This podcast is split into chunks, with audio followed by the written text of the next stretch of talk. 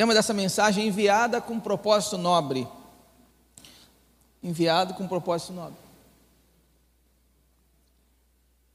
Juízes capítulo 4, nós vamos ler a partir do verso 1. A partir do verso 1. Amém? Os filhos de Israel tornaram a fazer o que era mal aos olhos do Senhor, depois da morte de Eude. E o Senhor os entregou nas mãos de Jabim, rei de Canaã, que, que governava Azor. O comandante do seu exército era Cícera, que morava em Arazote, Ragoim.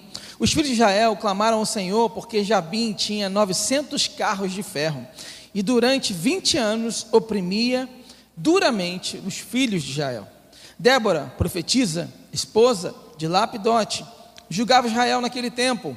Ela atendia debaixo da palmeira de Débora, entre Ramá e Betel, na região montanhosa de Efraim.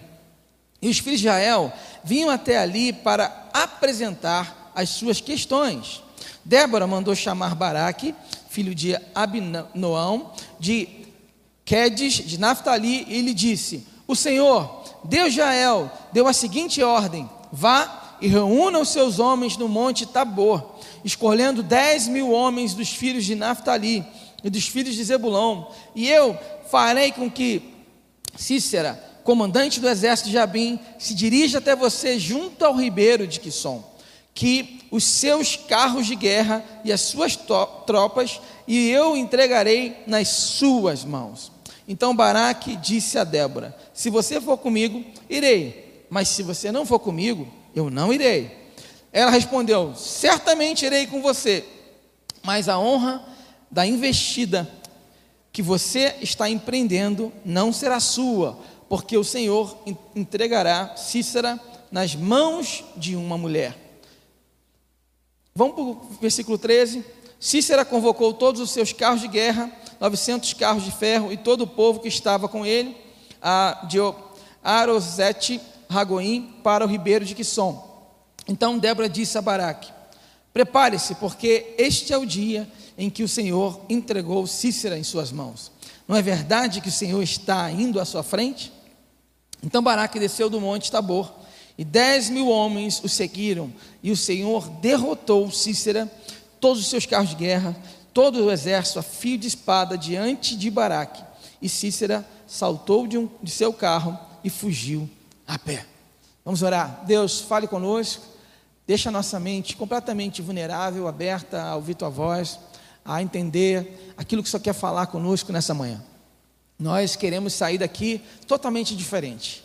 Nós queremos entrar de um jeito e sair de outro jeito, totalmente diferente, totalmente cheio do Espírito, transbordando dessa unção, aberto a ouvir a tua palavra, a receber a nossa cura, a receber uma palavra de, de incentivo, de encorajamento, de ânimo, a sair daqui, porque a tua palavra é viva e eficaz. Então, Senhor, nós cremos no poder da palavra e através desse poder nós queremos mergulhar nele, em nome de Jesus. Amém. Amém. Queridos, essa história é uma história muito incrível.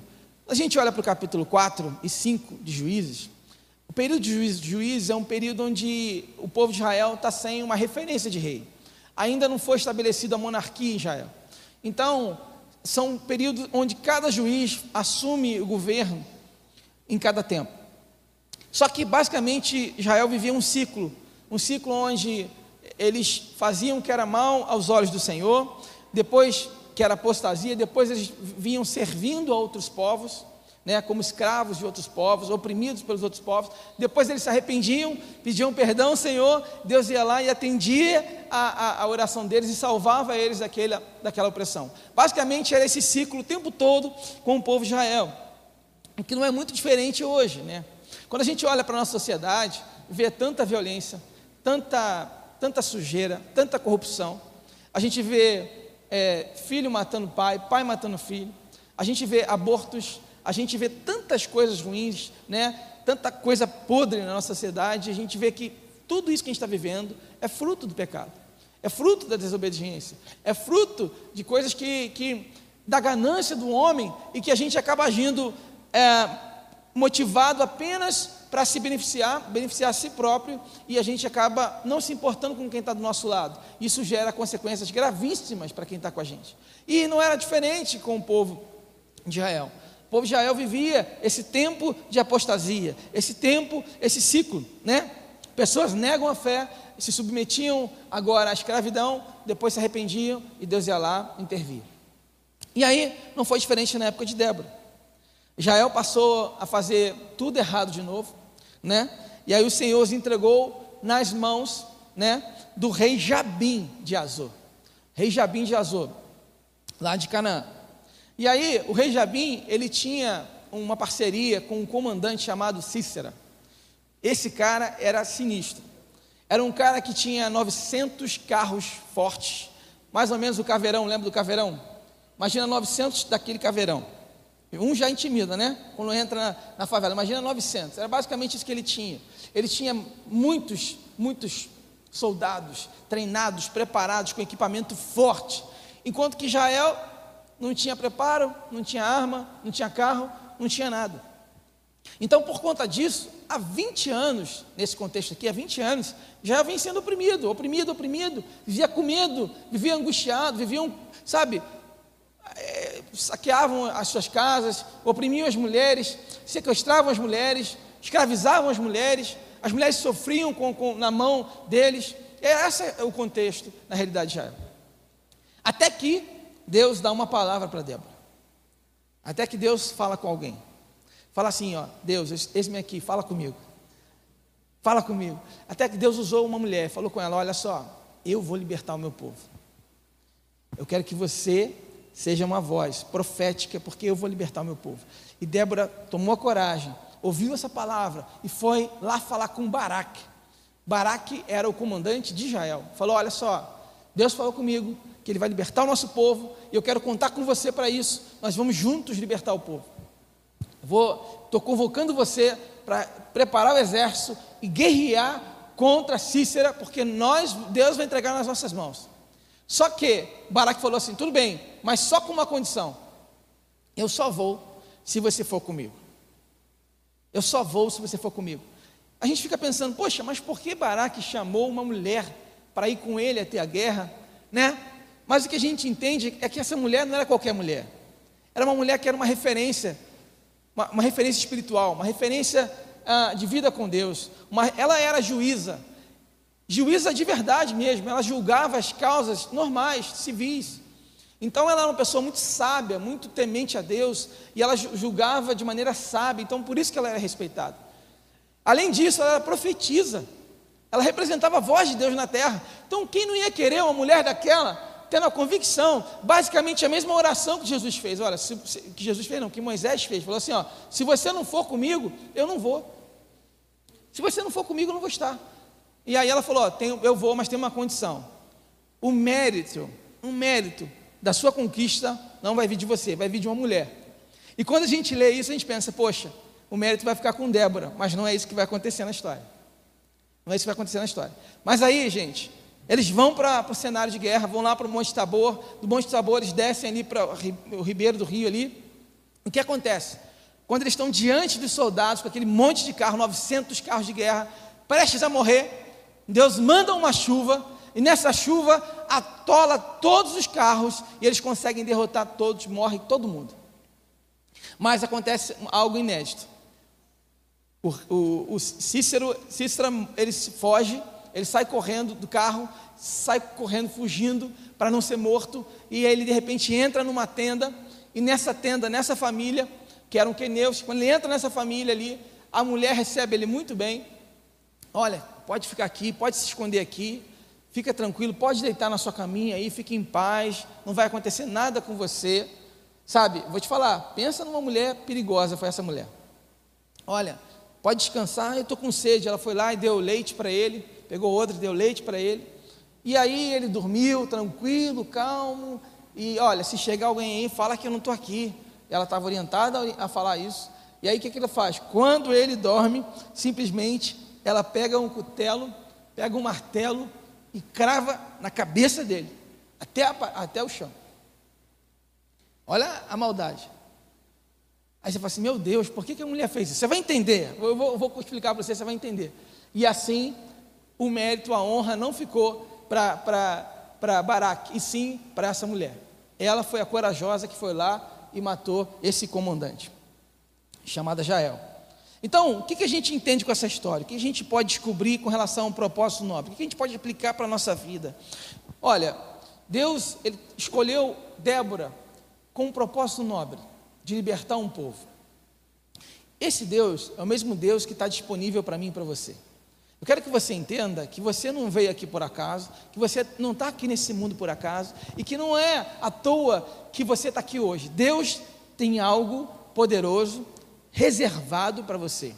Deus tem um chamado específico, Deus tem algo grandioso que Ele conta somente com você. Ele, ele tem expectativa através de você, não é através do seu vizinho, não é através do pastor, não é através do líder de célula, outro líder de célula, ele conta com você. Quantos fazer amém por isso? Amém? Então, o que, que a gente entende? O que fazer para descobrir e experimentar esse propósito nobre? Primeira coisa, creia, Deus ainda fala. No versículo 6, versículo 6 a gente vê, olha só, versículo 6. Débora mandou chamar Baraque, filho de Abinoão, de Quedes, de Naftali, e disse: O Senhor Deus de Israel deu a seguinte ordem: Vai e reúna os seus homens no Monte Tabor, escolhendo dez mil homens dos filhos de Naftali e dos filhos de Zebulon. Ou seja, ela disse para ele: Ó, Deus deu a ordem, ela ouviu a voz de Deus, ela ouviu o comando de Deus, ela ouviu a orientação de Deus de maneira clara. Ou seja, Débora vivia uma conexão com Deus. Deixa eu te fazer uma pergunta. Imagina se Débora não tivesse ouvido a voz de Deus. Quanto será mais tempo que o povo viveria aquela opressão? Será para pensar nisso? Havia 20 anos. Será que durante esses 20 anos Deus não estava tentando falar com alguém? Será que durante esses 20 anos Deus não estava entrando em contato com alguém na terra? Ei, alô, alguém aí? Ei, me ouve, me ouve. E será que ninguém estava ouvindo? Se depender de você hoje, para que a sua família seja alcançada, para que o seu bairro seja liberto da opressão, para que essa cidade seja transformada pelo poder de Deus, você tem ouvido a voz dele? Você tem ouvido ele falar com você? Você tem clareza naquilo que Deus está te chamando para fazer e ser? Você tem convicção do propósito nobre para que Ele te chamou? Eu tenho certeza que Deus Está contando contigo, está contando comigo. O que será que Deus está falando com a gente? Quando a gente aprende a ouvir a voz de Deus, nós sofremos algo poderoso, porque a gente passa a perceber os pensamentos de Deus, os propósitos de Deus. A gente começa a entender aquilo que Deus espera de nós, os lugares estratégicos que Deus quer que a gente esteja, os pensamentos dele ao nosso respeito e a quem está conosco. A gente é muito bom para perceber aquilo que está errado. A gente é muito bom para perceber aquilo que não está funcionando. No governo, no trabalho, na família, nas pessoas, mas a gente é, às vezes não tem tanta assim clareza para perceber aquilo que Deus espera de nós. Aquilo que realmente Deus tem expectativa para que a gente faça, para que a gente viva, sabe, para que a gente sinta. Eu creio que nesse tempo mulheres serão usadas por Deus, chamadas por Deus, mulheres como Débora, que irão sacudir essa geração. Posso ouvir um amém?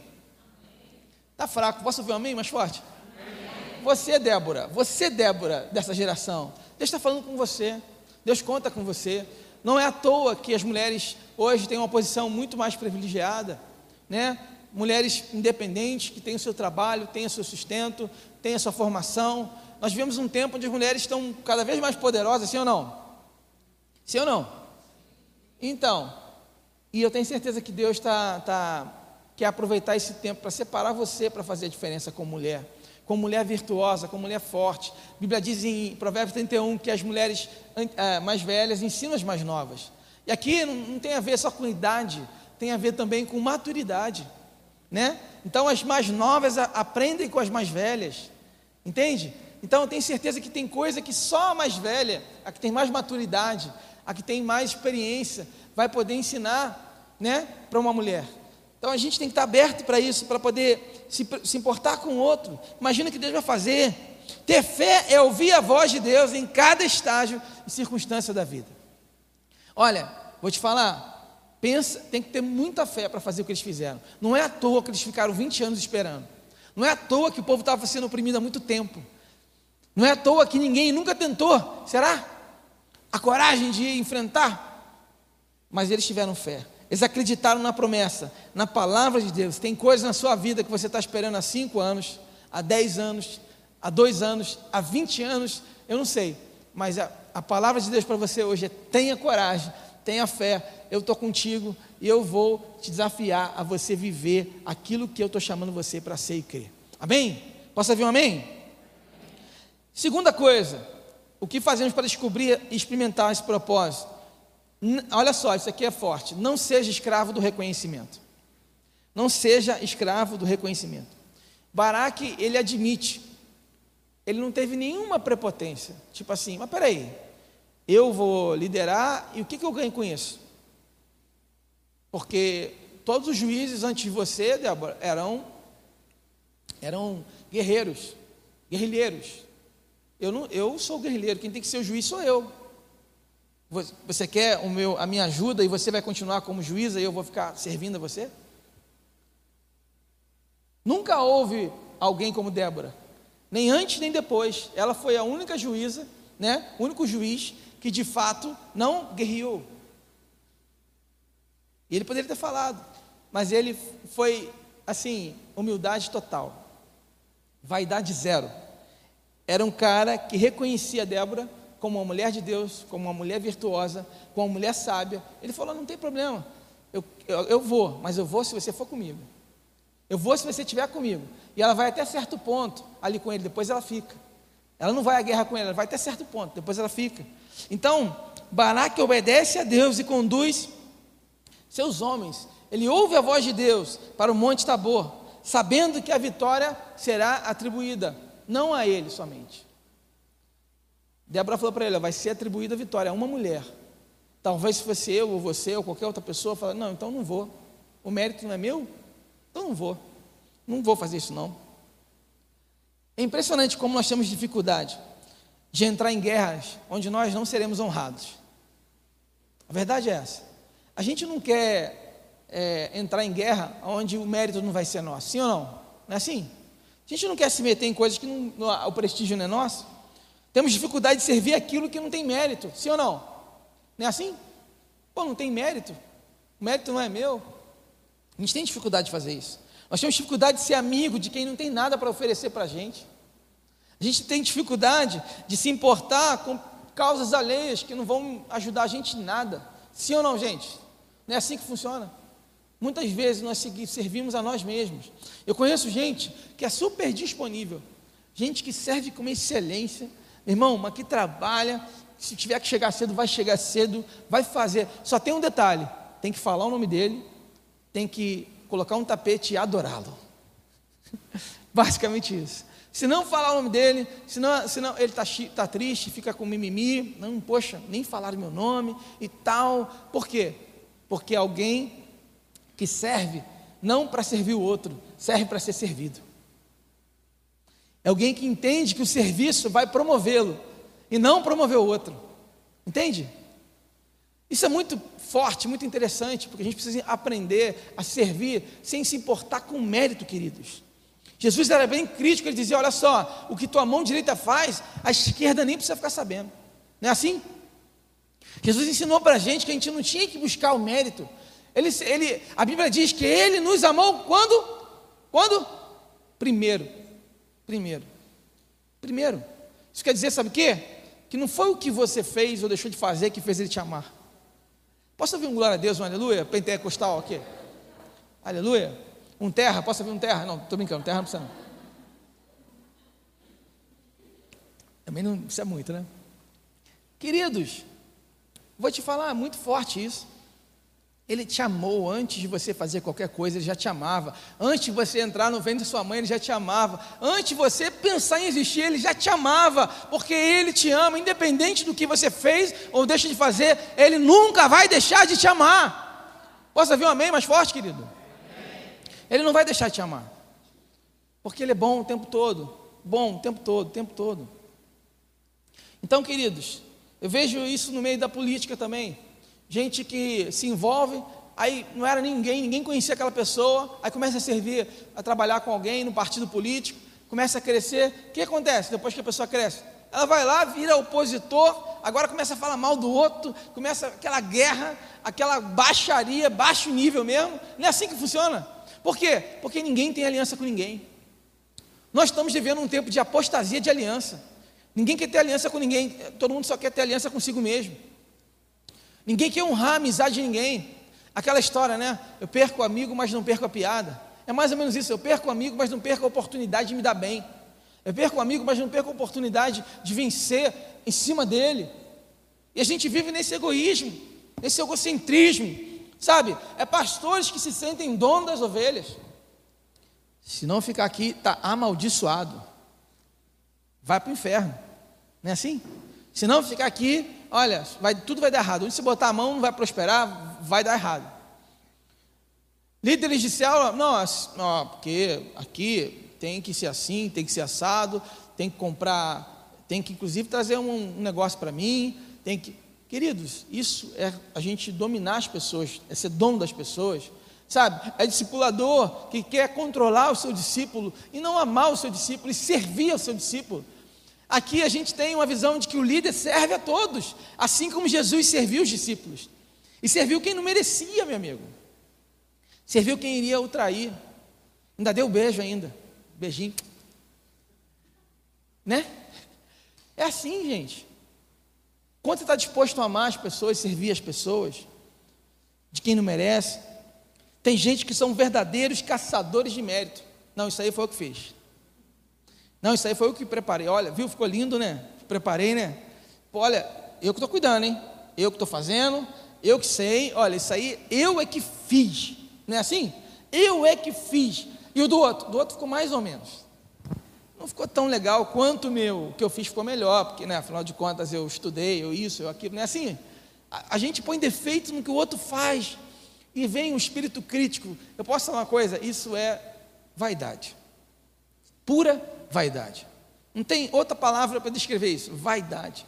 Precisamos honrar o outro, valorizar o que o outro faz. Olha, é muito legal, parabéns. Pô, não ficou tão bem quanto você esperava, quanto você faz. Valoriza ainda assim. Não precisa externar isso, não. A não ser que seja um feedback, né, um, um momento apropriado para isso. Mas eu sempre ensino, gente, vai dar um feedback, vem com elogio, depois vem com feedback, depois termina com elogio. Se você só chegar direto com o feedback, com a crítica ali, a pessoa vai, ficar, vai se sentir mal. Então, primeiro, explica para ela, ó, gostei muito, sua, sua iniciativa foi muito boa, sua ideia foi legal, foi interessante, mas o que, que tu acha de fazer isso aqui, de repente pode ficar ainda melhor? Olha, eu tenho certeza que se você fizer, olha, você vai arrebentar. Quem não quer ouvir uma, uma crítica assim, sim ou não, gente? Vocês são a favor ou não? Então, é muito importante isso. Só que normalmente nós valorizamos o nosso e o do outro a gente não dá tanto valor assim. Em todos os outros casos, a gente vê que Deus levanta um herói, um juiz que vai lá, governa, guerreia, como Sansão, foi lá, matou todo mundo e ele recebeu o mérito. Aqui não. Aqui a gente vê um trio, três pessoas trabalhando para que Israel pudesse ser liberto da opressão. A gente vê Débora como juíza, a gente vê Baraque e a gente vê Jael, essa mulher que cravou né, na cabeça lá do rei, do, do comandante.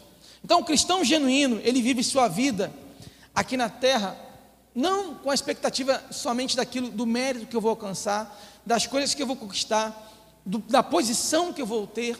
Ele vive uma, com a cabeça voltado com o mérito lá do alto.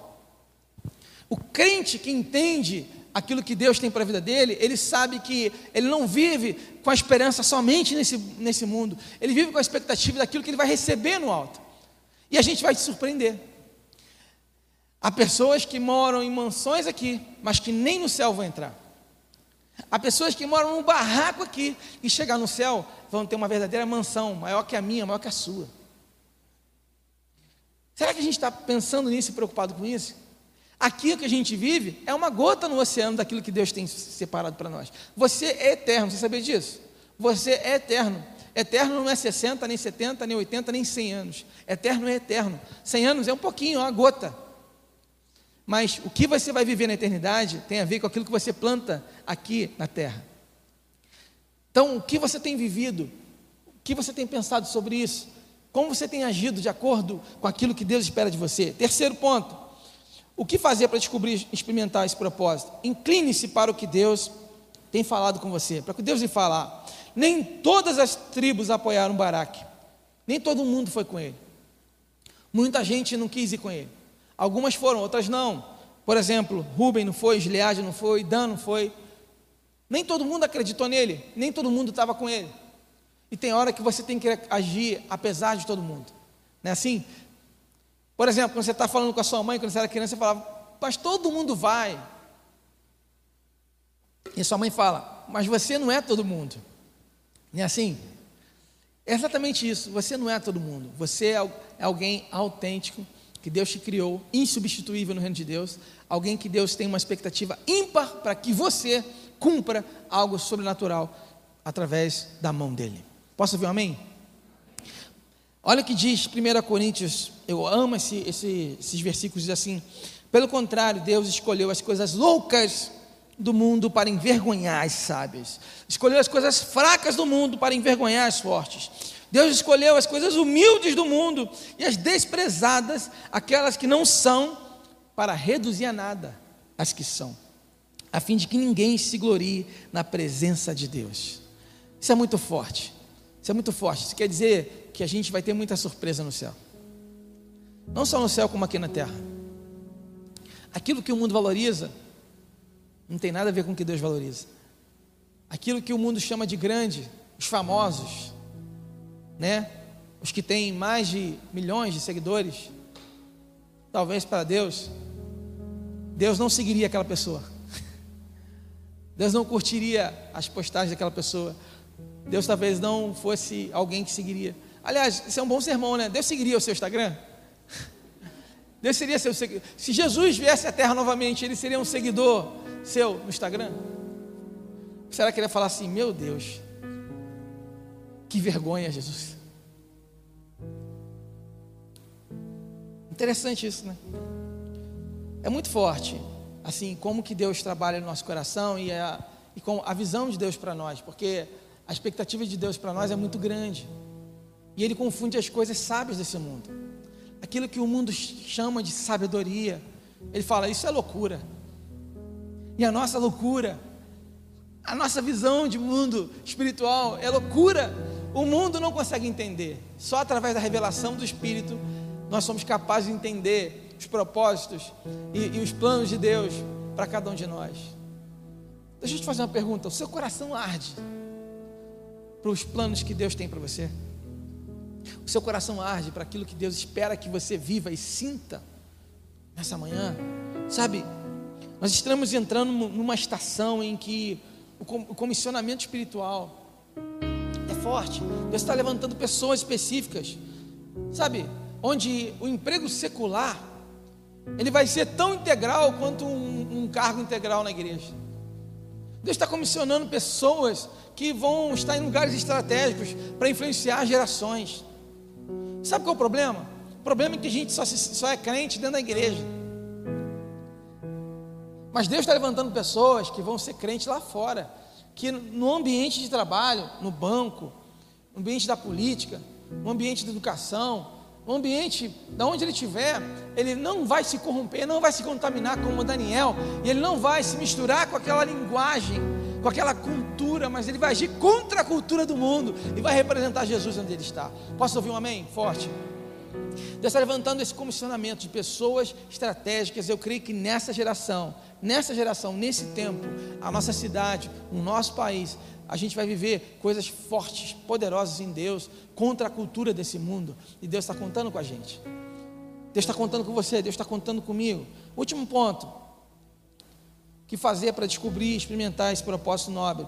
Quarto, resplandeça na escuridão. Quando a gente olha o verso 28 e 29 no capítulo 5, a gente tem o capítulo 4 contando a história de como foi que Deus libertou. Mas no capítulo 5 a gente tem a, a, a canção que Débora e Baraque cantam exaltando a Deus, atribuindo tudo a Deus e contam detalhes daquilo como aconteceu. A gente pode perceber algumas coisas aqui. E a gente descobre nesse texto que Cícera, na verdade, era alguém que escravizava mulheres. Era alguém que pegava essas mulheres, abusava dessas mulheres, escravizava essas mulheres. E olha que forte isso. Quando a gente olha para o texto, a gente percebe porque Deus levanta uma mulher. É muito interessante. Por que Deus levanta uma mulher? A gente vê a resposta de Deus, porque Débora não só lidera Israel, mas ela também, ela liberta o povo da opressão. E Jael, que é outra mulher, é a mulher que mata Cícera. Jael é a mulher usada por Deus, instrumento a fim de destruir. Então, a grande ironia desse texto é que o homem que usava as mulheres como objeto, agora foi morto através de um objeto, de uma mulher, na mão de uma mulher. Isso é muito forte. Isso é muito forte. O teu Deus é aquele Deus que faz chover, faz os carros de guerra atolarem. Teu Deus é o Deus que te honra e faz aquilo onde era desonra para a tua vida virar a maior honra da sua vida. Aquilo que tramaram contra, contra você se transforma numa grande oportunidade de Deus te honrar e te exaltar. Quantos creem nisso? Aquilo que era para te destruir te transforma numa vitória genuína. Eu amo esse texto, queridos. Olha o que diz Isaías, para a gente terminar essa palavra. Levanta-te, resplandeça, porque já vem a sua luz, e a glória do Senhor está raiando sobre você. Isaías 60. Porque eis que as trevas cobrem a terra, e a escuridão envolve os povos, mas sobre você aparece resplandecente o Senhor, e a sua luz e a, e a, e a sua glória está brilhando sobre você. As nações se encaminham para a sua luz, ó Jerusalém, e os reis são atraídos para o resplendor do seu amanhecer. Queridos, eu amo esse texto porque diz que as nações, os reis, os impérios, os poderes desse mundo serão atraídos para a sua vida através do brilho que há em você. Posso ouvir um amém? A gente, a gente fica acreditando, sabe o quê? Que tem que um artista se converter. Não, que tem que um famoso se converter para que haja um avivamento nessa terra. Ei, Deus não precisa disso. A gente não precisa que determinados artistas, não vou falar aqui, né, para não dar ibope, se converta para que haja um boom aqui na terra, não, meu irmão. Deus ele tem expectativa de transformar uma pessoa estratégica e famosa desse mundo, famosa, mas famosa por pregar o evangelho famosa por fazer diferença, famosa por estender a mão sobre alguém e alguém ser curado, famosa por ser alguém que traz uma palavra, que traz encorajamento, que traz cura, que liberta, que salva, que se coloca como uma representante do reino de Deus. Essa é a expectativa de Deus. Gente. A gente vai pela contramão. A gente acha que primeiro a gente tem que fazer um, algo para ter mais seguidores, para depois não, querido. É o contrário. Se você é um instrumento de Deus, Deus, Deus, o próprio Deus te encarrega de te promover. Se encarrega de te promover, de te, de, de te abençoar. É muito forte isso. Eu quero terminar contando essa história de Charles no seu livro Chaves para a Economia do Céu. Esse livro é muito forte. Ele conta algumas experiências e eu queria dividir com vocês uma experiência muito interessante que ele viveu. Ele diz que ele viu Deus enviando um anjo à terra. E Deus enviando esse anjo, a, a missão do anjo era entregar uma chave, queria trazer sobre a vida de uma pessoa uma grande invenção. Então, o anjo, enviado por Deus, eu creio que toda a criatividade vem do Senhor, amém? O diabo não é dono de nada, sim ou não? O diabo não é criativo. Deus é criativo. Então a criatividade, Deus dá para o homem. E o anjo foi lá entregar essa criatividade para esse homem, para ele fazer essa invenção. E quando ele começa a fazer essa invenção, quando começa a criar aquilo, algo, uma ideia incrível que ia mudar o mundo, que ia colaborar com muita coisa para abençoar o mundo, simplesmente o homem começa a ter problemas com, com, sua, com suas finanças e com relacionamentos. E aí ao invés dele se apegar ao Senhor, dele dobrar o joelho, dele orar, dele clamar pela proteção de Deus, pela direção de Deus, simplesmente ele fica ansioso, ele fica inquieto. Aí sabe o que acontece? o diabo vai lá e envia um, uma pessoa, um homem muito rico, um empreendedor. E o homem chega para ele e fala: Olha só, quanto você quer para a gente caminhar junto em sociedade? Pô, eu quero tanto, toma aqui o dinheiro, eu vou bancar tudo. E rapidamente, o homem de Deus, ele diz sim, e enxerga como uma provisão. E quando eles se alianciam, rapidamente, o homem mal intencionado, o homem usado pelo inimigo, rouba aquela ideia, desfaz a sociedade, engana aquela pessoa e usa aquela criatividade para o mal. Usa aquela criatividade para o mal. Talvez a gente ainda não passou de nível, de fase, ainda não está vivendo coisas maiores que Deus tem entregue para nós.